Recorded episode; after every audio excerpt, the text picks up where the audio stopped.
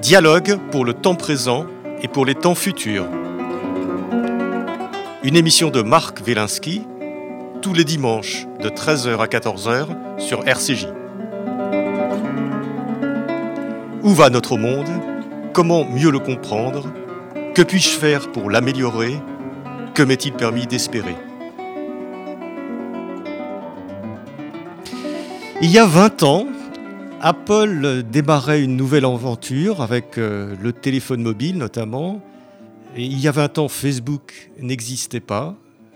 Euh, Amazon et Google étaient euh, de petites start-up connues surtout par les spécialistes. Et voilà, 20 ans plus tard, ces quatre entreprises, Google, Amazon, Facebook, Apple, donc des acronymes, des, ce qu'on appelle les GAFA, ou les big tech pour les Américains, ces GAFA dominent la technologie, structurent l'économie mondiale et façonnent nos vies de manière profonde et probablement irréversible. J'ai invité aujourd'hui Joël Toledano. Joël, bonjour. Bonjour. Donc Joël, vous êtes, euh, vous connaissez évidemment très bien ce sujet. Vous venez de publier un livre chez Odile Jacob qui s'appelle GAFA Reprenons le pouvoir. Et vous êtes économiste, euh, vous êtes une spécialiste de la régulation des marchés, euh, vous avez été membre de l'ARCEP, de, l'autorité de régulation des communications, et vous avez occupé des fonctions dans divers grands groupes euh, français. Vous êtes aujourd'hui professeur émérite associé à la chaire Gouvernance et régulation à Dauphine. Et évidemment, vous continuez à, à travailler de façon très importante sur, ces, sur ce dossier qui a l'air de vous passionner. Absolument, oui, oui. Et, et, quand on est émérite, on a la possibilité de ne faire que ce qui nous passionne. Donc c'est ce que je fais. Très bien. Alors, comment en est-on arrivé là? Comment, comment est-ce qu'on est arrivé à cette situation de domination de quelques grandes entreprises euh, du numérique au niveau mondial, toutes américaines d'ailleurs alors, on pourrait probablement, mais, je serais bien incapable d'aller autant dans le détail, raconter l'histoire des grandes entreprises numériques euh, chinoises par rapport aux Chinois. Donc là, on est effectivement dans le monde occidental et avec ce qui domine euh, le monde occidental. Comment on est arrivé là? C'est une histoire. Euh, en fait, c'est une histoire assez compliquée, au sens où elle mêle de l'idéologie, de la politique, idéologie de la fin du XXe siècle, du début du, XXIe, évidemment de l'économie et de la technique, euh, au fond, dans ce, ce mélange-là, des élites globalement qui comprenaient pas ce qui se passait, qui ont eu du mal à euh, rentrer dans ce nouveau monde qui était proposé avec toute une série de services que tout le monde a adoré, enfin presque tout le monde. Euh, en plus, ces, acteurs s'attaquaient à des, secteurs qui n'étaient pas considérés comme stratégiques. Au XXe siècle, effectivement, ce qui était important, c'était les grandes industries de réseau, physique. Vous les avez connues, moi aussi. Euh. C'est les les, télécoms, l'énergie, voilà. qui possédaient le, téléphone, etc. Un peu partout, là, vous avez des acteurs qui sont rentrés dans euh, la musique, euh, euh, les réseaux sociaux, le, enfin, même si c'est des, appareils téléphoniques, mais, pour, pour chatter, pour parler, enfin, des, des sujets. Est-ce que vous êtes en train de dire que finalement, ces GAFA, on les a pas vus venir, d'une certaine façon? Je pense qu'une grande que, que, la grande partie des observateurs ne les ont pas vus venir. Il y a des gens qui les ont vus venir, il faut pas dire ça, mais, il, y a, beaucoup de gens qui les ont pas vus venir, et en particulier. Et ceux qui les ont vus venir, ils ont été incroyablement séduits. Attendez, c'était. Euh, euh, ils répondaient à des problèmes, soit des problèmes qui nous exaspéraient, soit des, problèmes. Enfin, ils apportaient des solutions à problèmes qu'on n'avait pas vus. C'était la, la, grande bibliothèque du monde, c'était. Euh, euh, la possibilité de, de, se déplacer plus facilement, de, de, faire des tas de choses tellement plus facilement. Et Donc, ils nous ont apporté des choses dont on ne savait pas qu'on en avait envie, mais on en avait envie. Euh, ils sont rentrés non pas par la fenêtre, mais par des activités qui n'étaient pas perçues comme éminemment stratégiques. Euh, les modèles économiques, les, universitaires on, ne comprenaient pas, les académiques, les modèles économiques, donc il a fallu du temps. Euh, alors, il a fallu du temps, c'est un peu comme maintenant quand on dit il a fallu du temps pour le vaccin. Euh, il n'a pas fallu beaucoup, beaucoup de temps, mais, c'est un temps qui va tellement vite que, qu'on n'a pas tout de suite compris et qu'on a laissé se développer. On était dans un monde, euh, je disais idéologiquement, où, euh, au fond, l'intervention de l'État, bof, c'était plutôt pas, pas, pas, très très souhaité. Enfin, on considérait que l'État était, était vraiment le dernier à devoir intervenir. Vous avez toute une série de choses qui ont fait que, au fond, d'abord on a été séduit. Ensuite, quand on a commencé à se poser les questions, on, ont la, majorité, le, discours dominant, appelez ça comme, vous voulez, considérer que finalement le bilan était quand même supérieur au bilan était beaucoup plus positif qu'il n'était négatif. Donc certes, il y avait des... C'est-à-dire qu'il y avait des problèmes, mais, mais finalement, ils apportaient tellement de choses. Voilà. Et, et, puis, il y a eu un moment où vous avez eu à la fois le fait qu'on a pris conscience qu'ils avaient arrêté de s'occuper que de musique et de... Je veux pas choquer, les, gens qui aiment beaucoup la musique, mais enfin, c'est considéré souvent comme moins stratégique que les fusées. économiquement, ça a moins de poids, voilà. Donc, que, par euh, exemple, les, le commerce en ligne. Les fusées, euh, l'ensemble... Alors, même le commerce en ligne, c'était bien. Le, on n'a pas tout de suite vu que ça, après, ça allait attaquer le commerce, et là, c'était plus... C'était un peu différent. Donc, euh, ils sont, ça s'est mis à attaquer des, éléments structurants de nos, de nos économies ou considérées comme stratégiques, la, la banque, la finance, euh, la santé. Enfin, et là, tout d'un coup, on s'est dit, oulala, mais, mais, mais où vont-ils vraiment? Et puis on a compris que derrière les modèles économiques euh, sur lesquels on peut s'attarder un petit peu, euh, en fait, il y avait eu des stratégies pour certains d'entre eux qui étaient des stratégies qui étaient qui, qui visaient à s'incruster. En gros, c'est quoi l'économie numérique, si, je peux passer tout de suite à ça? C'est une économie où,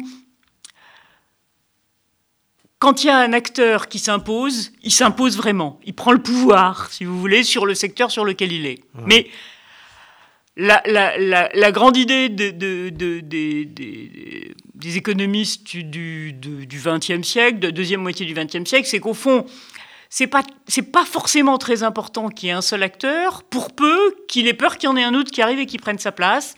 Et à ce moment-là, il se comportera bien. Euh, il y a des je vous résume un peu simplement euh, ce qu'on appelle la, la, contestabilité des marchés, etc. Et donc, eux-mêmes, euh, Google, il est arrivé derrière, par exemple, Yahoo et d'autres. Facebook est arrivé aussi derrière d'autres. Donc, le, grand truc, vous vous en souvenez peut-être, c'est qu'on nous disait, il nous on est à un clic de la concurrence. voilà, c'est vrai. C'est-à-dire qu'ils arrivent et puis, puis dans 5 ans, il y en aura un autre, ou dans 3 ans, il y a une Napster qui a disparu. Voilà. il y a eu des tas de noms. Et donc, ils nous ont raconté cette histoire et, et, et, beaucoup ils continuent de temps en temps à essayer de la raconter, mais, mais, mais, mais c'est de moins en moins crédible. Alors pourquoi c'est de moins en moins crédible? Non seulement parce que, euh, euh, si vous voulez, en fait, ce qu'ils ont fait, que n'avaient pas fait les gens qu'ils ont délogés, c'est qu'eux, ils savaient qu'ils étaient délogeables, et donc ils ont fait une stratégie pour ne plus pouvoir être délogés. Pour occuper totalement le terrain, pour verrouiller les choses. Pour verrouiller les choses, pour augmenter leur surface et leur, euh, leurs activités de plus en plus, et de mettre, si vous voulez, les frontières de plus en plus loin, euh, de créer des empires à l'intérieur desquels ils ont défini leurs propres règles, et ils ont créé ce que j'appelle en jargon euh, des écosystèmes. Je suis pas la seule. Alors on va revenir sur le détail, justement, des Google, Facebook, comment ils fonctionnent, parce que c'est euh, Joël Toledano, c'est dans votre livre et c'est absolument passionnant. Euh, mais à quel moment s'est fait ce tournant entre finalement un monde de l'internet qui était un petit peu libertaire, où, on mettait des informations en commun, etc., où on, où on offrait des outils, et le moment où on s'est aperçu qu'un certain nombre d'écosystèmes que vous dites ont été créés et qu'on en était d'une certaine façon devenus prisonniers. Euh, Je dirais que euh, le moment où c'est devenu euh, absolument flagrant, et je reviendrai un peu sur quand est-ce que ça s'est passé un peu avant, mais vous avez eu début 2019, alors pour moi économiste, hein, une avalanche, un certain nombre de rapports début 2019. Ah, c'est-à-dire il n'y a pas longtemps. Ah non, non. Un certain nombre de rapports publics commandés par soit des ministres comme au Royaume-Uni, par Margaret Vestager en Europe, euh, soit euh, euh, des universitaires qui se sont auto-commandés un rapport comme aux États-Unis, le, un au Canada, enfin, pardon, pas au Canada, c'est, un, un lapsus rigolo, en Australie. Bon, donc vous avez eu à ce moment-là ces rapports actés, au fond, l'incapacité du droit de la concurrence à traiter le sujet et le fait qu'il y avait des problèmes et qu'il y avait des marchés verrouillés. Là, c'est-à-dire qu'on s'est aperçu, ce que vous êtes en train de dire, c'est qu'on s'est aperçu en 2019 que finalement tout ça, on était rentré dans une ère totalement différente et que et qu'on n'avait pas les outils. et c'était trop tard et qu'on savait alors ça c'est une autre histoire, on, en reparlera. mais, mais, mais donc et qu'on s'était laissé bercer. Alors si vous voulez on a eu une autre période où en gros le discours, j'ai commencé à vous le dire tout à l'heure, c'était de ces acteurs, on est à un clic de la concurrence, c'était Amazon. On est à un clic de la concurrence, ça veut dire qu'on est très fragile. Voilà. Et, donc, il suffit que quelqu'un arrive avec une meilleure idée, et il nous pique la place. Si vous voulez, en, jargon économique, mais c'est intéressant de le dire, c'est ce qu'on appelle euh, euh, on, on, disait vous avez du pouvoir, sous-entendu vous avez du pouvoir de marché, vous êtes en position dominante, vous êtes dominant. Et, non, la réponse était, mais quand vous êtes euh, Amazon, mais non, pensez donc, le, marché d'Amazon, c'est tout le commerce, et, si vous regardez par rapport à tout le commerce, on est tout petit. Euh, le marché euh, de Google et Facebook, mais, ah, mais pensez donc, mes concurrents, regardez comme ils sont gros, et regardez comme je suis fragile. Enfin bon, donc on, avait, on a vécu une période j'ai envie de dire, qui a commencé au début des années 2010, hein, euh, avec les premières plaintes euh, euh, d'un certain nombre d'acteurs à, l'égard de Google, et où on a vécu avec ce mythe de la concurrence à un clic, le fait que ces acteurs disaient mais j'ai la concurrence, et d'ailleurs regardez, il y a pas de j'ai pas été condamné en matière de concurrence donc voilà et, donc si j'ai pas été condamné c'est que je suis pas dominant c'est que je verrouille pas enfin tout ce que vous imaginez et puis, ça s'est mélangé avec toute cette, euh, ce que moi j'appelle maintenant aussi une forme d'idéologie, qui était euh, euh, si ça s'arrête, vous vous rendez pas compte, enfin ce qu'on entend encore aujourd'hui, hein, vous verrouillez l'innovation, c'est nous l'innovation, etc. Et la croissance Et la croissance. Donc, donc, si vous voulez, il y avait un, beau discours avec, alors aussi, je pense, un, un, encore aujourd'hui, hein, il faut avoir toujours ça en tête, tout ce qu'on entend encore aujourd'hui, un pouvoir idéologique de ces acteurs qui est exceptionnel, qui fait qu'il y a des arguments qui, que vous entendez et vous les répéterez, j'en suis sûr, comme moi. Et puis peut-être à un moment, vous direz, mais attendez, est-ce que c'est vraiment Pourquoi est-ce que c'est vrai? Pourquoi est-ce qu'on nous dit, par exemple, euh, ah mais euh, oui, bien sûr, euh, tout ça est, est, fort important, mais il n'est pas question que vous veniez regarder les algorithmes. Secret des affaires. C'est formidable. Le secret des affaires, c'est un truc. C'est un peu sur les algorithmes comme si quelqu'un vous disait Ah, mais il n'est pas question qu'il y ait un expert comptable qui vienne dans mon entreprise. Rendez compte? Secret des affaires. Bah, personne n'oserait vous dire une chose pareille quand il est une grande. Parce qu'on a dépassé ce genre de, de barrière intellectuelle. De... Bah non, bien sûr, mais il y a des gens qui sont des experts qui peuvent venir vérifier quand il y a des normes, etc. Donc on a baigné dans un monde, et on baigne toujours, hein, euh, dans, dans, un monde où très souvent vous, vous êtes amené à dire des choses. Mais alors, ce monde, euh, si, on veut dresser le, tableau général, euh, c'est un monde en fait bipolaire d'une certaine façon. En arrière-plan de votre, de votre mmh. livre, il y a l'Occident dominé par les États-Unis mmh. avec les Gafa. Il y a mmh. quand même le monde chinois avec quatre sociétés qui sont à peu près l'équivalent des Gafa, qui sont Baidu, Alibaba, Tencent et Xiaomi. Et donc il y a le monde dominé par les, par les GAFA, le monde dominé par, euh, par euh, le monde chinois, dominé par les GAFA chinois d'une certaine façon. Et c'est comme ça qu'il faut voir les choses. Parce que... Je sais, honnêtement, d'abord en ce moment, dès qu'on voit les choses d'une façon, on risque d'être démenti.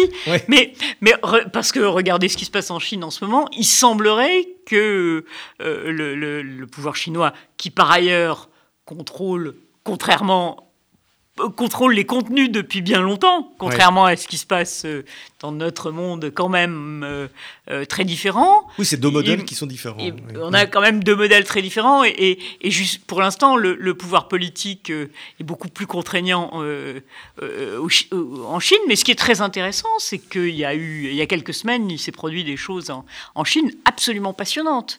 C'est-à-dire que jusqu'à présent, on disait tant que ces entreprises satisfont euh, les, consommateurs, tant qu'elles apportent de nouveaux services qui n'étaient pas rendus, ce que je vous disais tout à l'heure, sont formidables. Et euh, Jack Ma était et Alibaba étaient jusqu'à il y a peu. Euh, Alibaba, c'est l'équivalent d'Amazon, c'est ça? À peu près, avec un modèle économique un peu différent, mais, mais en gros, si on regarde de loin le commerce électronique, on dira que c'est le leader du commerce électronique. Bon, mais euh, Alibaba a une filiale financière qui devait s'introduire euh, sur le marché, euh, le marché occidental il y, a quelques semaines. Et l'idole Jack Ma s'est mis à critiquer le système financier chinois. Ça n'a pas duré très longtemps. cette entreprise n'a pas été introduite en bourse et elle est en train d'être remise au pas.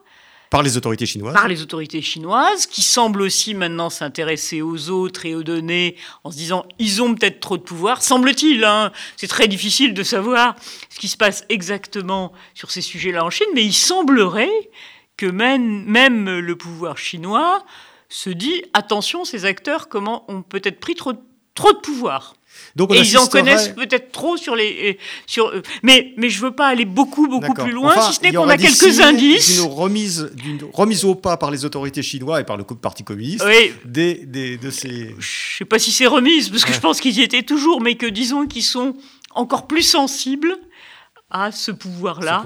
Au-delà, je ne sais pas bien.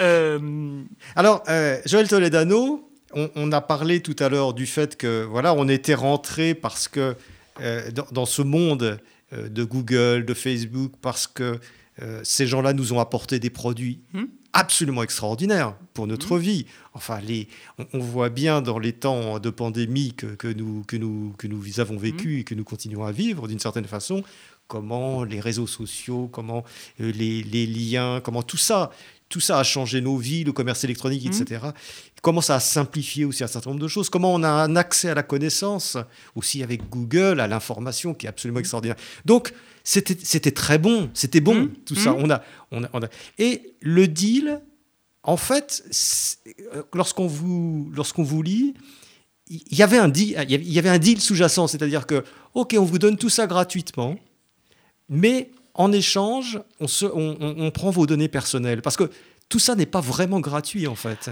Alors, pour les GAFA, ce deal, il ne concerne que Google et, Facebook. Euh, c'est pas que un problème de données. Il est clair que pour ces deux premiers, en fait, leur business, c'est que ce sont des vendeurs de publicité.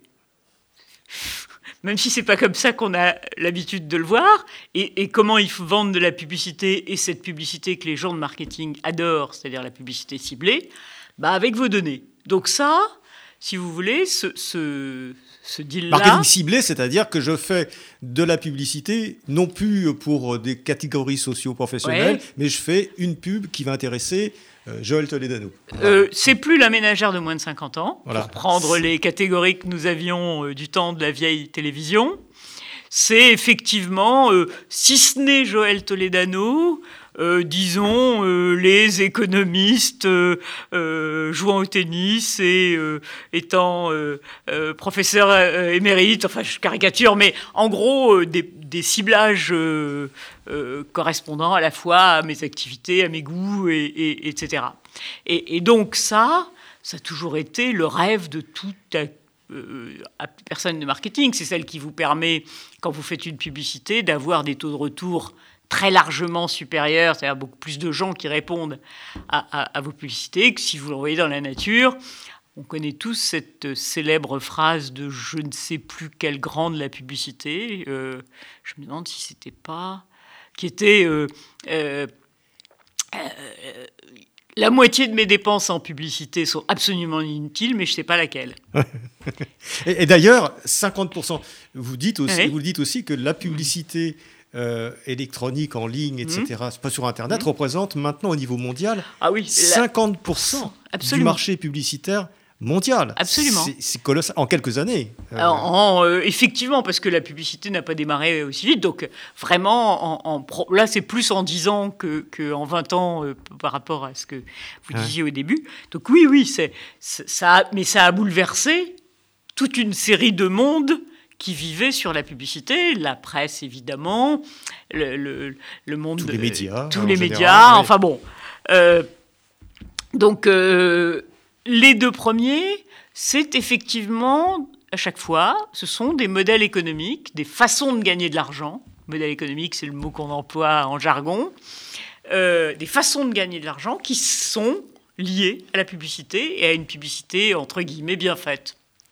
Et avec, quand vous regardez Google, non seulement effectivement euh, sur ses propres sites, il y a euh, beaucoup de publicité et il en est un, euh, effectivement, il, génère un chiffre d'affaires extraordinaire. Mais non seulement c'est ça, mais ils ont aussi tous les outils techniques quand il s'agit de faire de la publicité sur tous les autres supports sur lesquels, en réalité, les filiales de Google, ce qu'on appelle les ad tech, les, les, filiales technologiques, aident les annonceurs à faire de la publicité sur tous les autres supports que vous pouvez imaginer. Et Google est aussi leader sur euh, les autres, sur le, marché de la publicité des, autres supports.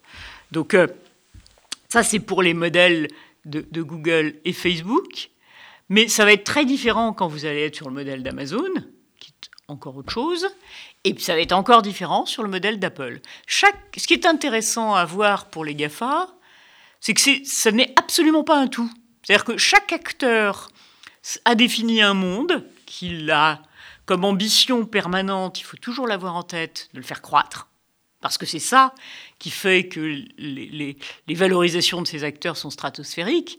C'est bien sûr les profits qu'ils font, mais les profits d'Amazon sont relativement limités en fait. Et surtout la promesse des profits. Futur. Futur. Et la promesse des profits, c'est la promesse d'abord de la croissance. Et, donc, euh, Apple comme Amazon vont avoir des modèles économiques qui doivent porter cette promesse, qui s'appuient dans les deux cas sur, là encore, des services formidables, mais malheureusement, en plus de leurs mérites propres, comme on dit en économie, les mérites pour être arrivés là, ils ont, pour se développer à cette vitesse et avec cette profitabilité, des pratiques qui ne sont pas toujours des pratiques tout à fait faire concurrentielles, euh, etc., et qui euh, euh, conduisent à, toute une série de problèmes et d'excès qu'on peut regarder à chaque fois. Alors, ce que vous dites, c'est d'autant plus difficile à, identifier qu'il se présente, je prends le cas de, Google par mmh. exemple, comme des services complètement ouverts c'est-à-dire comme des, comme des univers neutres d'une certaine mmh. façon, où chacun peut, ou, Amazon, mmh. euh, où chaque vendeur peut arriver, euh, chaque, et puis chacun a sa chance d'une certaine façon, mmh. et euh, on rentre, on, propose ses produits. C'est un grand marché, quoi. C'est un grand ringis. Bah, bah, je, en fait, c'est pas ça. Juste pour jouer, pas du tout pour vous embêter. À votre avis, quand vous prenez votre smartphone et que vous utilisez Google, en posant n'importe quelle question, euh, professionnelle ou, privée d'ailleurs, euh, quel est le pourcentage de cas où la réponse, la première réponse, vous amène à l'intérieur du monde Google dont je vous parlais tout à l'heure? On est dans un monde. Je sais pas. Voilà, on est dans un monde théoriquement ouvert, enfin la bibliothèque du monde, quoi, Babel, ce, truc qui devrait vous amener partout. En réalité, ces dernières années, par toute une série de pratiques, y compris euh, les, dernières qui font qu'ils ont inventé ce qu'on appelle les snippets, Vous savez, quand vous posez une question, vous avez toujours une première réponse, pas toujours, mais dès que votre réponse a déjà été posée par des milliards de gens sur Terre, ce qui est, vu le nombre de clients de, Google, assez fréquent, euh, si, si, vous posez une question euh, banale, classique, enfin, même si... Bref, à ce moment-là, ils ont fabriqué la réponse la plus utilisée par les autres et ils la mettent eux-mêmes. C'est-à-dire que vous n'avez plus, ils ne vous renvoient même plus sur le site qui donne cette réponse. Ils l'ont. Et donc, vous restez chez eux. Vous restez chez eux. Et, et, et, et quand vous, vous êtes piégé d'une certaine façon. Vous êtes resté dans. Alors, où ça vous renvoie sur YouTube, ou ça vous envoie sur euh, euh, Google Maps, ou ça vous. Enfin, bon. Donc, Aujourd'hui, quand vous, êtes, quand vous utilisez euh, un mobile, c'est, euh, je crois, alors c'est très difficile à mesurer, puisque c'est eux qui ont en plus tous les outils de mesure. Donc après, c'est des approximations, etc. Mais c'est plus de 50%, de l'ordre de 60%. En mobile, vous, êtes, vous restez chez eux. C'est-à-dire que cette idée que euh, c'est l'ouverture vers le monde, et ben c'est de moins en moins l'ouverture vers le monde. Mais ce qui est formidable chez ces acteurs, c'est que vous avez euh, les, deux créateurs de, Google Search, euh, Serge Brain et comment il s'appelle J'ai oublié. enfin, le, bref, on voilà. sur Google. Exactement. c'est celui dont on a le, le plus parlé aujourd'hui en plus. Mais bref, quand ils ont créé l'outil de recherche, ils écrivaient, il faudra pas mettre dans un papier qui existe, hein, qui, qui, est sur Google bien sûr, que il était dangereux d'avoir de la publicité parce que ça risquait d'orienter les recherches. C'est très drôle parce que ça, c'est un peu comme euh, euh, Mark Zuckerberg, quelques années plus tard, quand il a fait Zuckerberg, donc le patron, de, Facebook.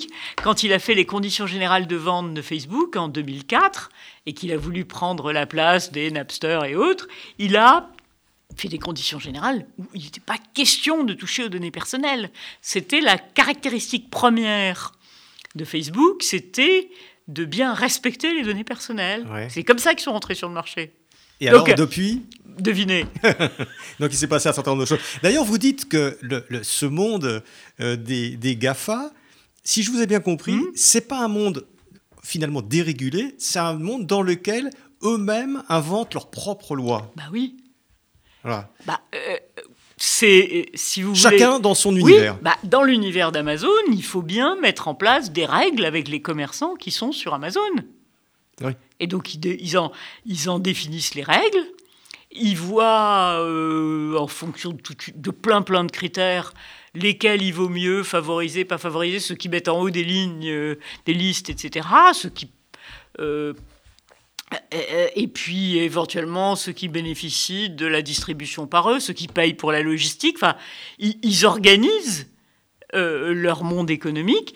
Puis, puis si ce monde-là n'est pas tout à fait en phase avec le monde de toutes ces lois embêtantes qu'on trouve en France, en Belgique, en Allemagne, etc., bah écoutez, on, bon, on, applique d'abord nos règles. Quoi.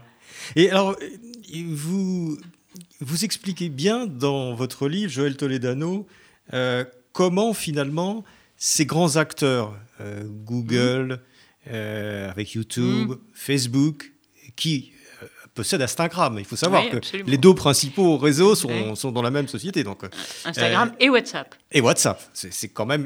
Bah, ils les ont rachetés. Voilà, qu'ils ont rachetés. Donc on est toujours chez eux. Oui, absolument. Voilà. Et quand on dit j'arrête Facebook pour aller sur Instagram parce que c'est plus jeune et que Facebook c'est fini, on reste de toute hmm. façon, j'ai Facebook. C'est quand même hallucinant. Comment est-ce quel est le processus pour finalement éliminer totalement et durablement, peut-être, on va en reparler après, hmm. euh, si c'est durable ou hmm. pas, mais éliminer la concurrence? Alors, c'est ce que je vous disais tout à l'heure, c'est-à-dire qu'ils se sont dit, eux, nous, on va essayer de verrouiller parce qu'on a réussi à, faire sortir nos prédécesseurs, bah, on n'a pas envie, quoi. C'est comme, comme toutes les entreprises, hein. aucune entreprise n'a envie de se faire sortir du marché. Donc, tout ça n'a rien de répréhensible en termes de réflexion stratégique. Ni de hein. nouveau, finalement. Ni de nouveau, absolument. De, le, seul problème, c'est quand ils y arrivent et, au détriment de qui? Euh, et donc, ils ont mis en place, euh, chacun, comme je vous le disais tout à l'heure, chacun avec son modèle économique, des stratégies qui permettaient d'atteindre cet objectif. Alors, l'une des stratégies, mais ce n'est pas la seule, a consisté, pour ces, quatre acteurs, à avoir une politique d'acquisition qui visait soit à empêcher que de nouveaux concurrents se développent, soit les acheter tout de suite. Bah, soit, de les, soit de les acheter, soit de les tuer. Quoi. Soit de les tuer, oui. Euh, donc, si vous voulez, pour faire en sorte qu'effectivement, il ne soit pas très intéressant de venir les embêter et qu'il vaille mieux aller faire autre chose. Donc, mais ils ont mis en place des stratégies qui sont euh, euh, en, alors, qu'est-ce qu'elle était le, chiffre, c'était grosso modo, vous avez une acquisition tous les 10 jours. si vous les prenez ensemble, hein, pas chacun d'entre eux quand même. mais, ça, vous donne. Ça reste vertigineux. C'est complètement vertigineux. Et, donc, ça a été effectivement Facebook, en plus, euh, encore plus que les autres, les rachetant très jeunes, parce qu'ils avaient des moyens de voir quelles étaient les boîtes vers lesquelles euh, étaient en train de, switcher, de passer leurs propres clients, éventuellement les, les, tout petits, etc. Et donc Facebook a racheté comme ça à des prix qui apparaissaient incroyables 19 euh, euh, milliards de dollars pour euh, WhatsApp, 1 milliard avec pour zéro chiffre d'affaires. Oui, enfin quasi des, avec des, sociétés qui avaient zéro chiffre d'affaires et qui avaient très très peu de collaborateurs, etc. Enfin c'est et, jackpot pour les gens. Et, si vous voulez, le, le, point étant, parce que normalement, normalement c'est stratégique tel que je vous l'ai décrit, pourriez me dire attendez, non, c'est pas possible, c'est condamnable, c'est interdit, euh, euh, c'est pas possible de, de, quand vous êtes en position dominante, d'augmenter comme ça votre position. Oui, mais quand vous rachetez des boîtes qui ont moins de deux ans, or l'âge médian des boîtes rachetées par Facebook, c'était euh, deux ans. Quand vous rachetez des boîtes aussi jeunes, comment une autorité de concurrence, avec les règles qu'elle doit appliquer aujourd'hui, peut affirmer que cette boîte deviendrait un concurrent de Facebook? C'est impossible de le faire euh, avec certitude, si vous voulez. Les, quand on est juge, on peut pas dire ça au doigt mouillé. Peut-être que si, euh, euh, si, si, tout se passe bien et que, etc., il devient. C'est pas possible à démontrer. C'est trop petit, ça n'a pas. Et vous expliquez bien comment aussi il y, a un mmh. mécanisme du monde des affaires lui-même mmh. qui fait que les fonds d'investissement, mmh. par exemple, lorsqu'ils regardent des sociétés qui sont un peu trop proches de l'activité d'une des GAFA, ils savent qu'il n'y a pas de place, hmm. ou alors la seule possibilité, c'est qu'ils le rachètent un jour ou l'autre, donc c'est un pari quand même. Hmm. donc ils, ont créé une espèce de glacis autour euh, de leur activité. Alors voilà, il y a, euh, les, académiques euh, travaillent autour de deux notions qui sont très, qui sont très utilisées ou qui sont d'une part ce qu'on appelle les killer acquisitions, c'est-à-dire les acquisitions destinées à tuer, euh, euh, ce, concept de, killer acquisition, en fait, elle vient, c'est intéressant dans notre période, du monde pharmaceutique.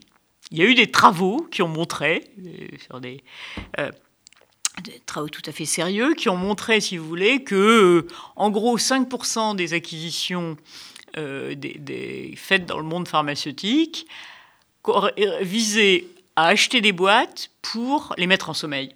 Parce que les médicaments qu'ils développaient étaient destinés à leur faire concurrence. C'est ce qu'on appelle des killer acquisitions. Et puis vous avez cette deuxième notion qui est un peu complémentaire et un peu contradictoire d'ailleurs, mais, mais qui renvoie à ce, même ce type de pratique dans les acquisitions, qui est ce qu'on appelle les, kill zones, c'est-à-dire les zones où il vaut mieux pas être parce que sinon il va vous arriver malheur. Euh, donc effectivement, vous avez dans toutes ces acquisitions, même si on n'arrive pas toujours à voir de quelle catégorie, dans quelle catégorie ça rentre et si ça marche tout à fait conceptuellement. C'est ces endroits où, au fond, il vaut mieux pas être parce que, euh, sauf de temps en temps avoir le jackpot, euh, mais c'est risqué. C'est risqué. C'est risqué. Alors, on va en venir, euh, Joël Toledano, à, qu'est-ce qu'on peut faire par rapport à ça? Parce que votre livre donc s'appelle GAFA, reprenons le pouvoir. Absolument. Donc, ce qui veut dire que vous pensez que la situation n'est pas désespérée et qu'il y a probablement des façons de reprendre le pouvoir sur, mhm. ces, sur, ces, sur ces entreprises. D'ailleurs, ces entreprises, qui, vous le dites, sont beaucoup plus que des entreprises, sont devenues euh, euh, des... Vous parlez d'écosystèmes, mhm. mais on pourrait penser que, ça, que, que c'est même des groupes humains euh, comparables à des nations. Est-ce que vous dites dans votre, vous, vous, citez dans votre livre une remarque de Mark Zuckerberg en 2010. Mhm. C'était euh, il y a 21 ans. Euh. À bien des égards, Facebook, c'est-à-dire lui, il est président de Facebook, à bien des égards, Facebook ressemble plus un gouvernement hmm. qu'à une entreprise traditionnelle. Nous avons cette grande communauté de personnes, je crois que c'est 2 hmm. milliards de personnes. Hein. Maintenant, on est à 2 milliards et demi, je pense. Alors nous avons cette grande communauté de personnes, et plus que d'autres entreprises technologiques, nous définissons des politiques. Hmm. C'est-à-dire que c'est comme s'il était le, le, président, non élu, hmm. évidemment, eh parce que c'est sa société, d'un euh, d'un empire euh, qui, est, hmm. euh, voilà, qui est de 2 milliards de personnes, transnational. Quoi. Oui, oui, mais il mais y a beaucoup de, de, gens qui vont très très loin dans cette analogie. Je crois que, que effectivement, il y a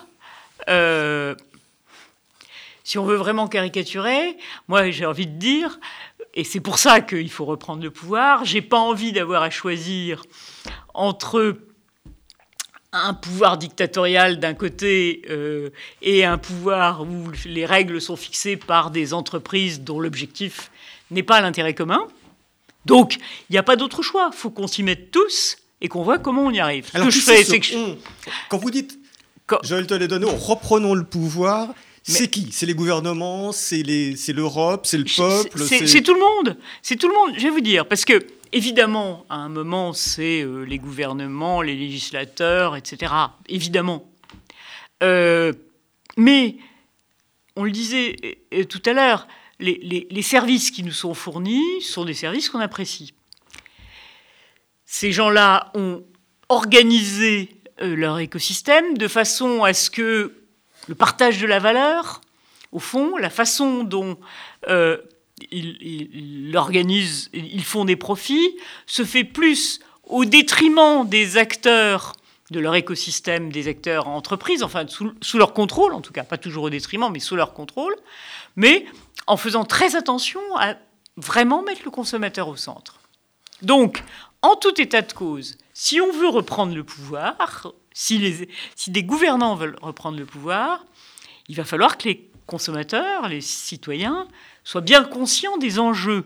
Parce que euh, vous allez voir arriver des menaces plus ou moins voilées de type Ah, mais si vous me mettez trop de contraintes, je vais, je vais fermer ce qu'ils ont, fait. Ce qu'ils ont fait. Ce qu'ils ont fait, je crois. Ce qu'ils ont fait en Espagne avec Google News, euh, en Chine, euh, pour, ils l'ont fait, mais je pense que là, c'est plus parce qu'on leur a dit qu'ils qu devaient fermer. Imposé, Voilà, j'ai pas eu l'impression que c'était pour d'autres raisons. Mais, en Espagne, ils sont partis. En Espagne, ils ont. Ah, et puis après, ils ont repris. C'est-à-dire que quand les Espagnols ou les Allemands d'ailleurs ont, ont essayé de, de, de, créer un, copyright un peu sur les news, etc. Ils ont dit, mais non, ça remet tellement en cause notre modèle économique que, au fond, je préfère me couper la main que de mettre la gangrène sur euh, l'ensemble du territoire ça mondial. Une goutte d'eau, le marché des news espagnols. Donc, Mais par contre, ça a été. Qu'est-ce qui s'est passé alors? Parce que pour les médias espagnols, eh ben, ils, ont abandonné, ils ont euh, les Espagnols ont abandonné leur tentative. C'est un constat, c'est un constat d'impuissance. C'est-à-dire bah, tous les médias espagnols, bah oui, qu'est-ce qu'ils ont, c'est un constat d'impuissance. Bah rien. On a attendu le texte sur le copyright qui est sorti il y a quelque temps, ou ensuite arrivé en France, puisque nous avons été les premiers à le transposer. Google a commencé par dire bah euh, ouais non et il a fallu toute une série d'interventions, de... et c'est encore en débat sur comment on fait pour rémunérer effectivement euh, euh, les médias par rapport aux usages qui sont faits par Alors ça veut dire que euh, voilà, on est le pot de terre contre le pot de bah, fer. C'est pour ça qu'un pays tout seul a aucune chance. Alors, c'est pour ça que vous citez ça au niveau européen. Bah, si vous voulez, on a une force et je vais dire encore plus dans, depuis ce, déclenchement progressif de cette guerre entre la Chine et les États-Unis, c'est que euh, on est le deuxième marché après les États-Unis.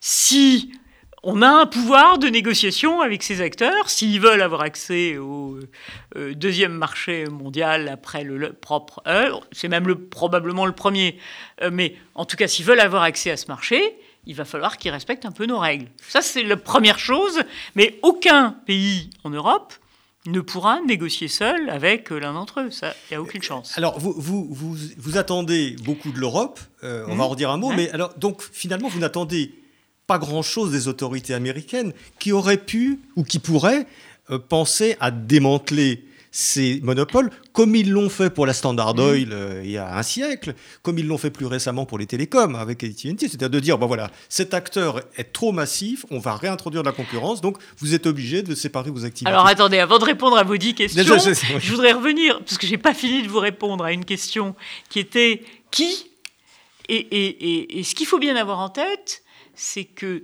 si des, régulations sont mises en place qui posent un certain nombre de contraintes, il faut bien voir qu'ils ne se priveront pas, ces acteurs, de dire... euh, ah ben, première chose qu'ils vont dire, évidemment, c'est donc tout ça va devenir payant puisque on peut plus gagner de l'argent. Donc faire peur sur ce thème-là, comment puisque on ne peut plus faire, je sais pas, utiliser les données de telle et telle façon, bah, il va falloir que vous payiez. Euh, ou euh, euh, on va partir. Enfin, il faut bien voir que on va rentrer dans une période, si on met en place des mesures un peu difficiles pour eux et pour leur modèle économique, où ils vont utiliser leurs armes. Et évidemment, leurs vont armes, pied à pied, quoi. leurs armes, c'est évidemment leur puissance économique et financière et de lobbying, évidemment, mais c'est aussi les clients satisfaits. C'est formidable, les clients satisfaits. Ben oui. Euh, on- on- et donc, il va falloir que les gens comprennent ce qui est en jeu et, et- et- et- et acceptent euh, et discutent, enfin, pour voir ce qu'ils sont prêts à lâcher contre quoi. Ah oui, mais ça, les clients satisfaits. Vous, vous achetez quelque chose sur Amazon, Hmm. vous n'êtes pas content, vous envoyez un mail, ils vous, ils vous remboursent immédiatement. Combien d'entreprises Ben, le sont seul capables problème, de faire ça? le, Ils ne cherchent pas à discuter. Le, le che- le seul problème, c'est après de voir si, quand ils font ça, euh, est-ce qu'ils sont, euh, est-ce que globalement cette activité continue à être rentable? Et est-ce que euh, Amazon Prime, qui vous rend toute une série de services et, et met de l'attention sur toute une série de secteurs, couvre effectivement ses coûts? Dans une position qui est peut-être une position dominante? Enfin bon, vous avez toute une série de, sujets, si vous voulez, qui fait que bah, c'est pas sûr que tout ça soit, absolument complètement réglo et qu'effectivement, euh, bah, il n'y ait pas euh, des comportements dont on puisse se demander si demain, une fois qu'ils seront en position euh, plus, dominante encore, ils pourront imposer d'autres prix. Euh, donc, euh, c'est- des choses qu'on a vues dans d'autres secteurs. hein. Simplement, il faut donc que vous me demandiez pourquoi reprenons, parce que je pense que c'est pas qu'une histoire de, de responsables politiques. C'est pas qu'une histoire de spécialistes, c'est une histoire de nous tous.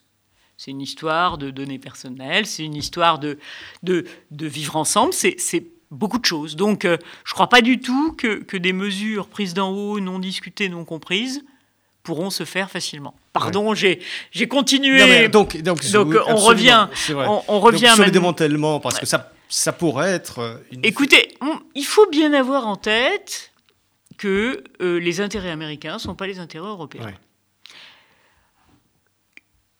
Quand on regarde euh, ce qui s'est passé dans, dans, dans l'interruption des services euh, euh, récentes de Donald Trump par euh, l'ensemble des acteurs qui ont décidé que Donald Trump n'avait plus le droit de parler, encore président des États-Unis, mais, ils l'ont fait en imposant leur loi. hein. Il n'y a aucun tribunal qui leur a dit d'arrêter. Et puis, ces mêmes acteurs ont décidé que telle ou telle application, réseau social d'extrême droite ou pas, enfin, euh, c'est pas directement moi d'en juger ici en tout cas, euh, bah, ne devait plus être diffusée. Ils ont Ils sont leur propre tribunal, quoi. ils Voilà. ont, ils ont, ils ont décidé, ils ont fait, ils ont décidé la loi. Donc, Ils l'ont on- appliqué. donc ils l'ont appliqué. Donc, je pense que ils ont, euh, au fond, dit qu'ils avaient, qu'il était clair que cette fameuse loi qui, en gros, considère que tous ces acteurs n'ont pas de responsabilité sur les contenus, cette loi va être révisée. Ils l'ont, ils l'ont admis. On va voir une révision de cette loi. Comme par hasard, tout ça a été fait le jour où on a su que c'était les démocrates qui avaient la totalité du pouvoir. Quand même, pas n'importe quel jour. Euh, certes, c'est aussi le jour où le Capitole a été envahi, mais c'est pas euh, un peu avant, quoi. Et, et- et donc, euh, bah, il y aura des modifications euh, c'est certain, et je pense qu'ils se préparent à négocier le type de modification par rapport aux États-Unis, par rapport à la liberté d'expression, euh, etc., dans, dans le monde américain. Euh, après, je pense pas que, que, je pense que, nous, on a nos textes. Il y a eu des textes qui ont été proposés par la Commission européenne et que sauf à décider qu'on s'aligne sur les États-Unis, ce qui, sur les sujets de liberté d'expression, n'était pas le cas jusqu'à présent, bah, il faut les penser pour nous, pas pour eux, et que c'est pas les mêmes règles, qu'il y a des tas de choses qu'on peut faire, bon, et, que les Américains ne s'occuperont pas de nos problèmes. Donc il faut qu'on s'en occupe, et est-ce qu'on a les moyens, est-ce qu'on peut le faire? Sans rentrer dans les détails, mais je pense qu'on en a les moyens, au sens où euh, il suffit d'être, euh, de mettre de, de l'énergie, de la volonté, et, de sortir effectivement des réponses standards, euh, de la crainte de telle ou telle chose, etc. Donc oui, je pense qu'on en a les moyens euh, politiques. Maintenant, il faut s'en donner les moyens techniques, les moyens humains. Euh, bon. Et, il, a, la volonté. Il a la volonté, il va falloir y aller. D'autant que vous dites, et ça c'est très intéressant, et c'est un peu contre-intuitif, vous dites finalement, euh, les, acteurs du numérique ne sont pas ou ne sont plus véritablement les, vecteurs de l'innovation et de l'efficacité économique. Alors, malheureusement, il nous reste que quelques minutes, mais je trouve que c'est un champ, c'est extrêmement intéressant de voir ça, parce que nous, on représente ça comme, voilà, la croissance, le développement de l'efficacité, ça passe par eux. Et ça n'a pas l'air d'être le cas. Alors, si vous voulez, ça a été encore, on parlait de, discours tout à l'heure, euh, ça a été une partie de, cette histoire et pourquoi tout ça a été laissé euh, sans, intervention. L'un des éléments, c'était celui-là. Bah, on est quand même dans une période de ralentissement de la croissance depuis le début du XXIe siècle. C'est nous qui portons la croissance. Euh, et or, l'innovation, c'est la sortie de cette de cette situation euh, qui en génère une croissance des inégalités, etc. etc. Enfin bon, je, vous connaissez un petit peu le, le, raisonnement. Donc, on ne va pas arrêter ça. Et puis, les derniers travaux ont montré que par l'effet de ce, verrouillage dont on a parlé tout à l'heure, du fait de, vouloir conserver ces positions acquises, bah, ces acteurs qui étaient censés être l'effet d'entraînement de l'innovation ne l'étaient plus. Ils l'ont probablement été jusque peut-être 2010-2015. En tout cas, aujourd'hui, vous avez toute une série de travaux macroéconomiques qui montrent qu'effectivement, ce, ce, qui était censé être le, lien vers une nouvelle, enfin, l'input vers une nouvelle croissance ne l'est plus. Ne l'est plus. Et peut-être même être euh, et probablement de ralentissement ou de blocage de certaines innovations. Exactement. si on achète des entreprises du numérique pour les tuer, c'est euh, bien. Voilà. Donc ça, c'est aussi un, un, de ces éléments avec plein d'autres qui sont euh, les, des institutions qui savent pas gérer ce genre de problème et qui doivent être rénovées avec des textes qui doivent être rénovés, enfin ce que j'appelle des institutions du XXIe siècle par rapport aux institutions du XXe siècle. Mais il y a toute une série de choses, mais je crois que c'est possible, oui. Alors, Joël Toledano, il y a plein de questions que j'aurais voulu vous poser, mais on arrive à la, à la fin de l'émission, mais c'est une sorte de de guerre, en fait, que vous nous, que vous nous proposez, que vous nous décrivez. Enfin, quelque chose. Vous, vous dites qu'ils vont lutter pied à pied avec leurs outils, il faut être là, il faut être présent, c'est un combat. Oui, bien sûr, c'est un, un combat. C'est un combat, mais si vous voulez, au fond, c'est des combats qu'on qu'on a su mener avec euh, les entreprises, euh, les secteurs qui ont été libéralisés dans euh, les infrastructures. Évidemment que euh, les, les, les, les, patrons et les salariés de France Télécom, ils n'avaient pas du tout envie qu'on leur pique des parts de marché, parce que c'était, euh, ils, ils, pensaient faire du bon boulot. À l'époque où, euh, à l'époque où on a décidé de libéraliser le marché des télécoms, même chose à EDF. Donc ce qu'on a fait dans le passé, on peut le refaire avec... On est capable, enfin je veux dire intellectuellement, on est capable de le penser. Maintenant, il y a, il y a, il faut s'y mettre. Il faut dépasser, par exemple, cette idée qu'il ne faut pas aller regarder les algorithmes, qu'il faut pas aller, il faut, sortir de ces tabous, il faut prendre les sujets, accepter que le 21e siècle, c'est le siècle où il faudra comprendre ce qui se passe dans les softwares, ou bien c'est les softwares qui vont nous faire la, la loi, mais c'est évidemment pas eux qui vont la faire. C'est les gens qui auront décidé d'écrire des softwares faisant la loi, Et ça, c'est pas acceptable dans une démocratie, je crois. Eh bien, Joël Taledano, nous allons euh, suivre ça de très très près. Hein. Je rappelle euh, votre, votre livre, donc, GAFA, reprenons le pouvoir, chez Odile Jacob. Merci d'être venu. Merci de m'avoir invité. C'était Pile Poule, une émission de Marc Wielinski, que vous pouvez retrouver en podcast sur le site de Radio RCJ et sur les différentes plateformes, ainsi que sur YouTube. À dimanche prochain, 13h.